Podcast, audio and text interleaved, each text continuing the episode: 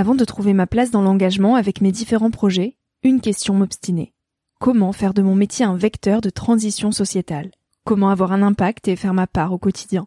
Si vous écoutez Nouvel Oeil, vous vous posez certainement aussi ces questions-là. Et si j'ai choisi la Green Management School pour soutenir mon podcast, c'est parce que ça peut réellement vous aider à vous y retrouver. Se former au métier de la transition écologique, ce n'était pas si accessible il y a quelques années, mais ça l'est aujourd'hui. Ça l'est tellement que l'on ne sait plus qui croire, quelle formation entreprendre, ni ce que ça vaut.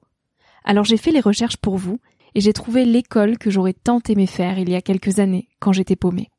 Des cours approfondis sur le climat, la biodiversité, l'agronomie, la géopolitique, mais aussi sur les modèles économiques vertueux, le tout dispensé par des spécialistes et des personnalités inspirantes. Créer un autre lendemain que celui qui s'annonce, c'est leur mantra, et derrière cette idée, la mission de Green Management School est de former de nouveaux managers capables de transformer les entreprises et les organisations de l'intérieur. Toutes les informations sont en description. Merci à Green Management School de croire en nouvel œil en soutenant cette saison de podcast. Tout de suite, place à un nouvel épisode. Cet épisode est un extrait du podcast publié lundi dernier. Il est à écouter et à réécouter quand la motivation ou le sourire te manqueront. Ce mini-épisode pourra remplacer Instagram pendant ta pause de 10 minutes, se retrouver dans tes oreilles avant de t'endormir ou à ton réveil pour commencer ta journée dans la joie. Si cet extrait te plaît et que tu as envie d'en connaître plus sur mon invité de la semaine, l'épisode en entier t'attend chaudement sur Nouvel Oeil.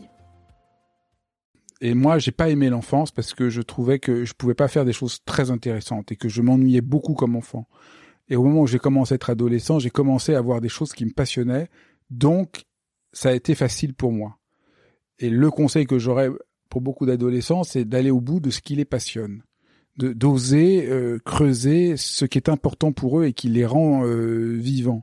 Parce que souvent on s'autorise pas, on est tellement pris par la pression, la norme, qu'on ne se laisse pas aller à sa passion. Après, toute passion ne deviendra pas forcément un métier, on pourra pas forcément vivre de toute passion, mais au moins entrer dans sa passion qui est une porte d'accès à la réalité, à, avoir l'impression qu'on embrasse la réalité, qu'on n'est plus étranger à la réalité, ça, ça me semble vraiment euh, fondamental. On écoute qu'est-ce qui vient nous toucher, qu'est-ce qui vient euh, faire effraction pour nous et, qui, qui, qui, nous rend vivants? C'est important d'essayer de voir euh, qu'est-ce qui nous rend vivants, qui, qui nous meut.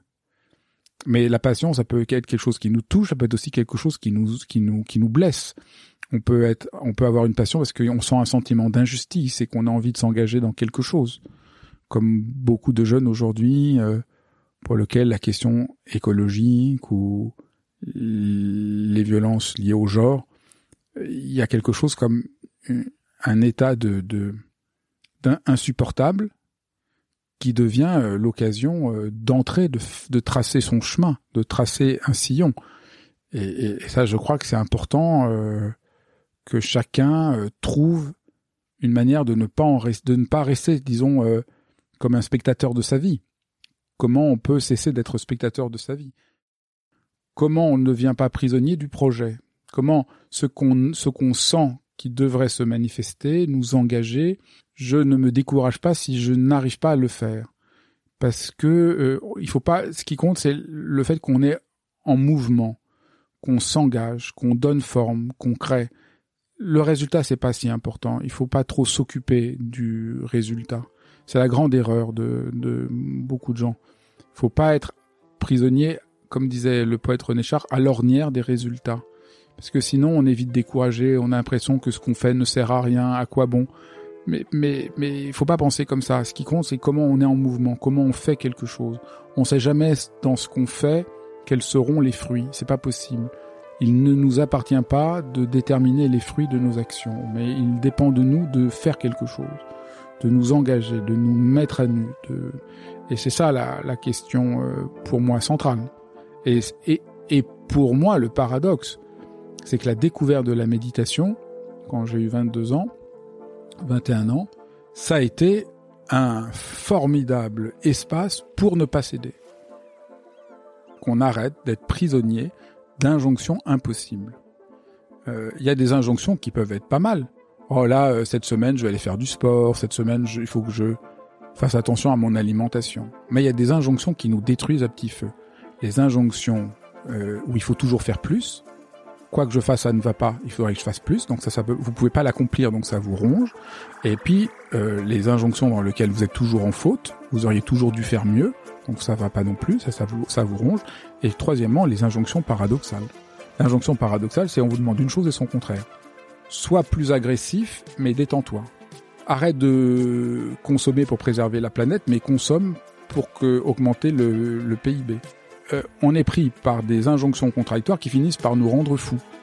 Et on a ça du matin jusqu'au soir, c'est-à-dire euh, sois plus efficace, mais comment? Puis je suis jamais assez efficace. Puis qu'est-ce que ça veut dire? Et on dit pas comment. Donc c'est juste. Donc tout ça a fini par créer d'énormes souffrances, un manque de confiance. On sent pas la hauteur, on sent nul, on sent coupable. Tout ça vient beaucoup moins d'un défaut personnel que d'une pression qu'on subit sociale qui semble évidente. Et donc, foutez-vous la paix, c'est un moment de se dire, je me fous la paix, ce que je sens, ce que j'éprouve, ce que je vis là maintenant, j'accepte de le rencontrer. Je me fous la paix.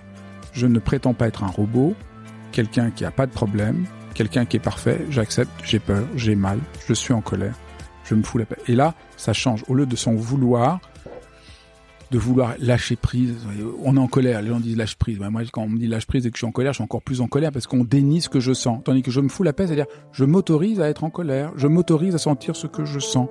Et je crois que c'est très très important parce que l'idée qu'il faut être parfait, qu'il faut être plus performant, qu'il faut faire plus ceci et plus cela, il n'y a plus la place pour une vraie rencontre, pour un vrai engagement.